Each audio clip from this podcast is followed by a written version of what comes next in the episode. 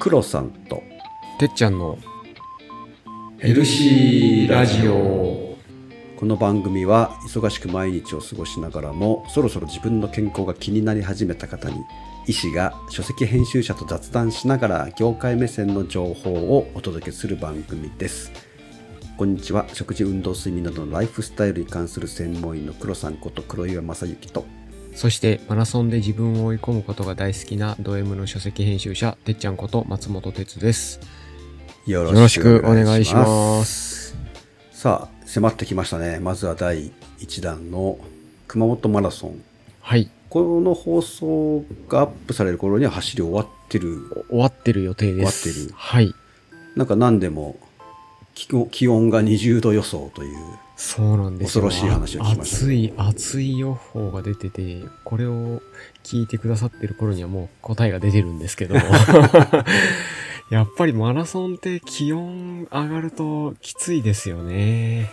それがねはい。意外で知らなかった。ほらあの5キロから10キロをファンランする側としてははい暖かくないと逆にやる気がないんですよ。いやあのわかります。あのそれぐらいの 気気候なんか春ぐらいの方がこう気持ちよく走れますよね。浮ついた気持ちでね走れるじゃないですか、だから42キロレベルの人たちは本当にそれがしんどいっていう話ですよねこれね。そうなんです。だかあらー。実業団とかのまあ本当ねプロのランナうーのん。人たちって1月2月のマラソン大会をタンクトップで走ってるじゃないですか。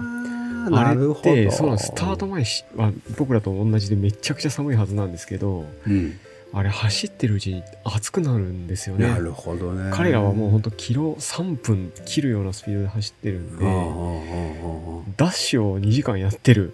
そそういうなるほどね。だからだから僕自分がやるようになってよく分かりました、えー。はい、暑くなるんだなっていう。だからあの寒い時期の平坦なコースですごい記録が出やすい、おっしゃる通りだと思いますね。はい。はい、なるほどね。すごいよくわかりました。だからこの時期日本記録とかね女性の方も。この前もねはい出ましたしね。はい。ああじゃあまあちょっとてっちゃんの場合はじゃあ暑さ対策としてまたねね。熊本を少しはい東京が東京がどうなるかっていうところですねあとははい。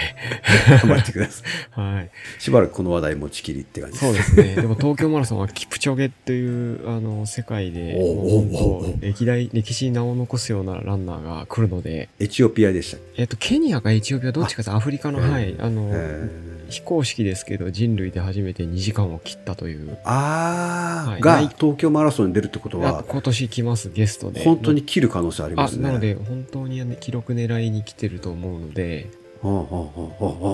沿道に来られそうな方はぜひあの僕の応援じゃなくてもいいんで、キプチョゲを見に来ていただけるといいなって。う わかりましたあの僕その日ちょうど犬のトリミングがあるんですけど終わったらすぐ 駆けつけますあありがとうございます。はい。3月3日です。ところでシーズン4アンチエイジングずっと来てますけど、だいぶ回を重ねてきましたよね。ねまあまだまだね尽きないんですよただ奥が深いなうん、もうねいい加減あの理屈はいいとごいただいてます 結局何したらいいのってすごいいや、そこ大事ですよね。アクションプランみたいそうな。なんですよはい。あの喋りたい側としては理屈を喋りたいんですけど聞く側としてはどうでもいいから あの行動をね起こせる何かを放送しろと言われたので今日ははい。はい。食べ物、食べ物？食べ物。はい。これ食べたらすごい余計。あ、それは一番わかりやすいというか、そうあれですね。アクション起こしやすいですね。そうですポリアミンって聞いたことあります？ポリアミン。いきなり、今度、今度なんかいきなり理屈っぽくなってきたけど、ポリアミン。いやいやまだ早いです。ポリアミンなんですか？あ、ポリア、いや、ポリアミン？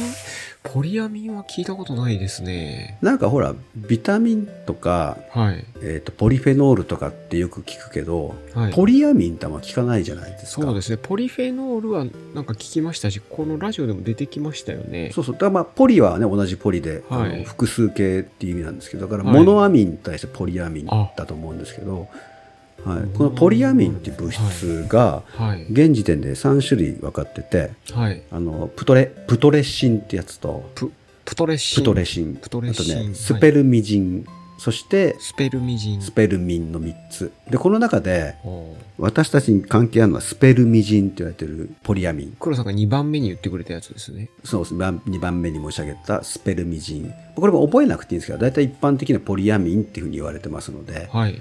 このポリアミンっていうのがアンチエイジング効果がある健康増進効果があると言われて今、えー盛んに、えーの注目をされているものなんですねへえ。どれくらいね注目されてるかっていうとはい。日本ポリアミン学会っていうのがあるんですよ学会あるんですか？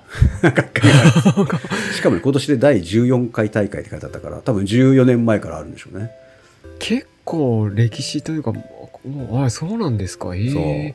でこのポリアミンのどういうどういう効果が証明されているのかっていう話と、まああのじゃあ何を食べたらいいんだっていう話にあの持っていこうかなと思ってます。はい。わかりました。はい、スペルミジンですけど、まあ、ポリアミンスペルミジン、はい。まあ、今言われてるのがあのめちゃくちゃ細胞保護作用があると細胞保護。細胞保護でどうやって細胞保護してるかっていうとはい。オートファジーですね。オートファジー。あ、はいこれはなんか、時々なんか聞くな。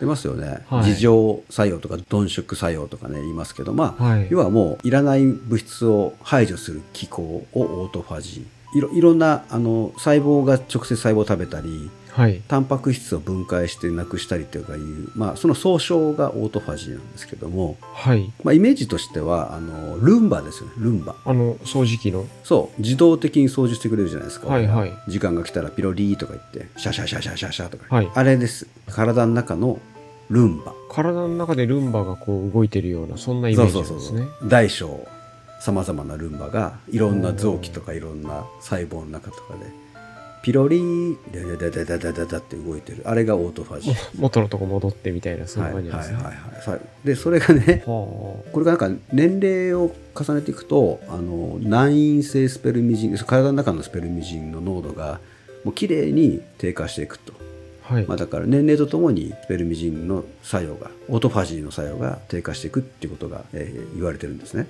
ということは、だんだんこう、ルンバの働きが悪くなってくるっていうそうそうそう話なわけですね。充電してもなんかもうすぐどっかでバッテリー 止まっちゃってるみたいな。止まっちゃったりとか 全然知らないとこで。でひっくり返ってもうね朽ち果てちゃったりとかしてるじゃないですかあの人たひっち。くり返っちゃうんだ。そうだ、なんかそうそうそう落ちてね、落ちてがあったんとかそうするとさあのお部屋ね今まで自動的に掃除してもらっててほ綿ぼこりとかたまらなかったのに、はい。そういうことが繰り返されてとお部屋の中片付かないどころか散らかりますよね散らかりっぱなしになりますよね。テレビの上とかほこり溜まってきますわね、はい。なりますまあね。それがリビングだけならいいけど寝室とか廊下とかだんだはいんそういうところが、にも影響が及んできた状態、まあ、これが年齢を重ねて、まあ、体がだんだん言うことを聞かなくなってきて、まあ、老化というものというふうに考えていただければ、はあ、なるほど。うん、体の自浄作用が効かなくなるみたいな、なんかそんなイメージなんですね。そうなんですよね、まあ、だからもちろんあのお部屋のハウスキーピングってねルンバだけじゃなくて窓拭きとかはい。まあ、洗洗濯とかいろいろあるんで、まあ、こればっかりじゃないんですけどオートファジーが機能が弱くなっていくってことは、まあ、老化の一つの基準としてうん。これだから9つのメカニズムで言うと最初に挙げてくださったやつですね。そう興味がある人はまたノート見て1から9まで見ていただければいいんですけど栄養センサーがああ、ありましたね。栄養センサー。はいカロリー制限すると栄養が危機的状況になってやべえやべえっつって、うんいらないやつ排除したりとかそうそうなんとかしなきゃってなるっていう話でしたよね。はい。ああやって体きれいにするじゃないですか、はいオートファジーが効かなくなってくると老化しちゃううん。オートファジーが効かなくなる理由に、えー過剰なカロリー摂取それからあのーまあ、DNA の。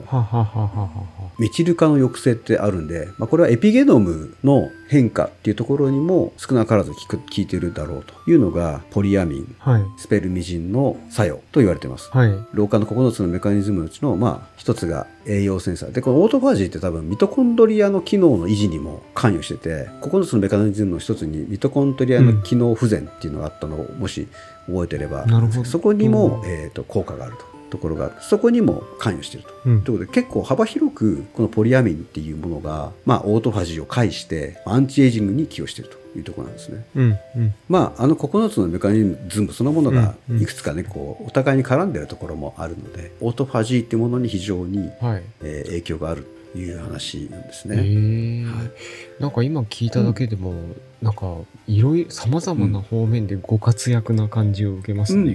なるほど。うん黒さんこのポリアミンっていうのはあのさっきルンバで例えてくださったんですけどえっと例えば僕の全身の至るところにあるみたいなそんなイメージでいいんですか？すごいいい質問です。ありがとうございます。ポリアミンってあのだからどうやって体の中で巡ってるかって話なんですけど、はい。まあ、一つは細胞の中であの合成されるものでもあるんです。なるほど。あ、細胞の中でできるみたいな感じですね。ものでもただそれほんのわずかで、はい。多くの場合が食べ物から摂取されてお吸収されていく。あ、じゃあ我々が食べたものん食べることによ中ってその中に入ってるってことなんですね。すごいいいでしょ。だから食べればえあ増えるんですよ。あんなにご活躍のポリアミンをし食べるものによって摂取することができるってそうことなんですか？なんです。そうなんです。もう一つはね、はい。腸内細菌が生成して、はい。産生して体に取り込まれていくと。腸内細菌？うん、何か何かと話題というかあのもう注ね目を集めている、健康系の話では よく聞きますでは切れないね。あーなのでこの3つの供給経路があって、はいはい、はい、それで全身にあのうまく供給されていると。そうなんですね。もともと自分の中にあるものと食べ物で摂取するものとあと腸内細菌菌ががあ作る、物質を分解してはい、そうなんです、はい、なので今日ははい。残り後ろ2つですよね。食べ物の話。それからどうやったら腸内細菌がたくさん作ってくれるかはい。というところを紹介したいんですが、ポリアミン含有食品っていうので検索すればね、まあ、大体あの調べられるんですけど、はい。あのここで紹介する代表的なものはですねやっぱり豆類とか、豆。はい、あとは脱穀してない茶色い穀物はい。麦とかはい。玄米とか,、玄米とかですよね。はい。えー全粒粉って言われてる小麦とかね、はい。茶色系の穀物あの中に結構入ってるんですがやっぱり大豆が一番身近かなって思うんだですよね。ああそうですね。大豆ね。大豆小豆しいたけマッシュルームの中で最もたくさん食べれるものは何ですかって言われたらやっぱ大豆じゃないですか。そうですね。毎日しいたけもう丸ごとこっとかっていうわけにいかないですよね。そうですよね。なので、まあ、大豆で言うとなんか好きな大豆製品あげてください。でもななんか真っ先に思い浮かぶのは納豆とかそういうところなんですかね。ね納豆豆腐？豆腐。枝,、ま、枝豆もかな？あ枝豆もやっぱ入るんです。豆類っていうところ豆類、まあ、この辺はあの量にもね食べれるし、はい。非常に良くてとか、まあ、な納豆がいいですよね。納豆はね何がいいかってビタミン K も豊富で、はい。ビタミン K がまたねアンチエイジング作用が強いんですよ。あそうなんですね。はい、あそうビタミン K がタンパク質の向上性を維持するのに非常に大事。先ほども出たなんですね。はい、あのー。いろんなタンパク質がちゃんと酵素として作用するのにビタミン K がないと動かないとかいう問題があるので、うん。あとはビタミン D にとはちょっと違うルートで骨を強くするっていう作用があるので、うん。はい、あの非常にあの最強の食べ物。最強ですかね。最強ですね。今今聞いた感じだと。でからにささらにポリアミンも摂取できるっていう。そうなんです。そうなんです、はい、でこれがまああの口から食べれるものとしてはあのポリアミン含有食品っていうのを見ていただいて自分の好きなものたくさんあるのではい。選んでいただいて、まあ、ブルーチーズとかねサザエバイ貝たらこいくら 岐阜もつって書いてあるけど、まあ、そんなしょっちゅう食べるものはないから、そうですね。いくらとかもね毎日っていうのもちょっとあれだしな。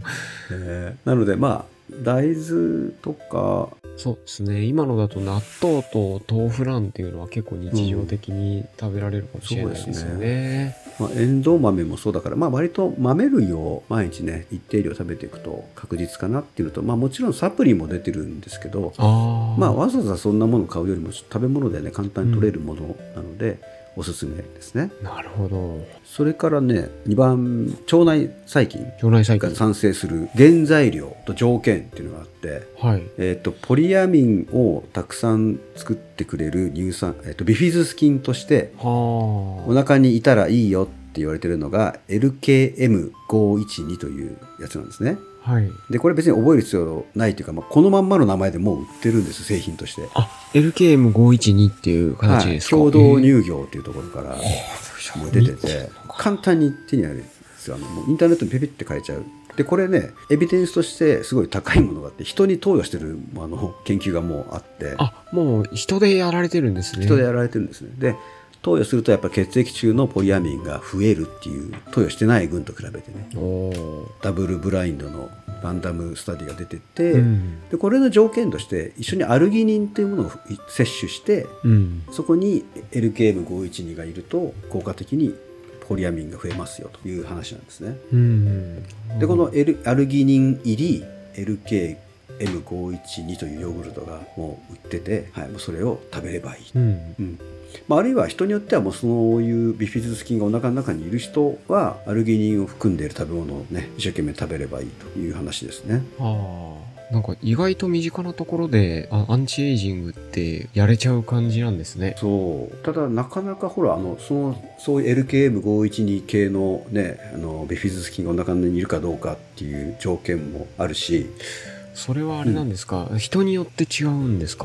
もう生活習慣とか人種で全然違っちゃうんで。あ、人種の違いとかもあるんですね。で腸内細菌診断っていうのをやってくれる時代ですから今、はい、あの便を取ってねお送ってそれで培養してみてもらってあなたの腸内細菌こんな感じですよみたいな感じのねやってもらえるんですよ。そうなんですね。はい、その中でじあのご自身の中にそういうポリアミンを作りやすい、ね、あの菌がいればあとはそれを菌の餌を食べればいいんですけど、うん。まあ、分かんないんで多分このヨーグルト、ね、とかえー製剤化されてるもので腸からうん。作ってもらって血液中の濃度を上げるとか、まあ、あとは食事から、えー摂取して、まあ、納豆ですよね。納豆とかね、えー全粒粉を食べて増やしていくと、まあ、こんな方法がおすすめですというところですね。ああ、なるほど。ありがとうございます。なんか、そうですね。アンチエイジング、まあ当然その食べ物とかが体を作る、体の資本っていうのは基本的な考えとして、あの、あるので、うんうんあのなるほど。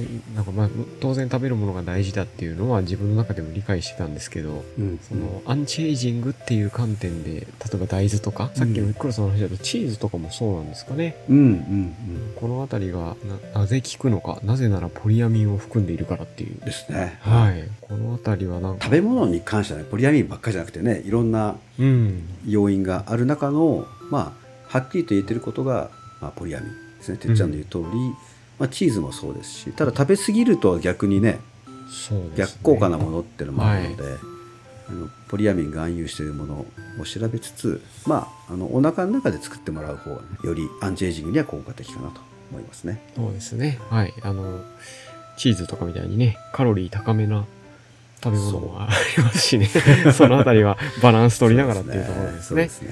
ははい。い。わかりました。ありがとうございます。えっと、ポリアミンっていうところで今日僕も本当に初めて聞く名前で、うんなるほどなと思ったんですけど、コロさん、まだ、まだまだ、うんあの、登場人物が次回以降も出てくるみたいな、そんな感じですか？そうなんですよ。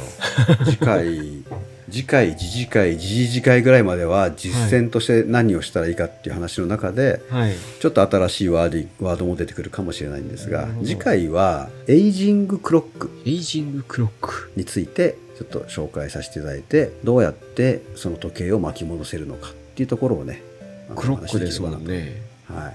思っております。なるほど。時間を巻き戻す。じそう年齢の時間を巻き戻せっていう話ですね、これは興味深いですね。興味深いですね。はい。じゃあちょっと次回もしばらくは新しいワードが登場するかもしれませんが、皆さんまだまだアンチエイジングお付き合いいただけると嬉しいです。はい、はい。ということで、今日も黒さんどうもありがとうございました。ありがとうございました。この番組は株式会社ライフスタイルワークスの提供でお送りしました。また来週お会いしましょう。まありがとうございました。ありがとうございました。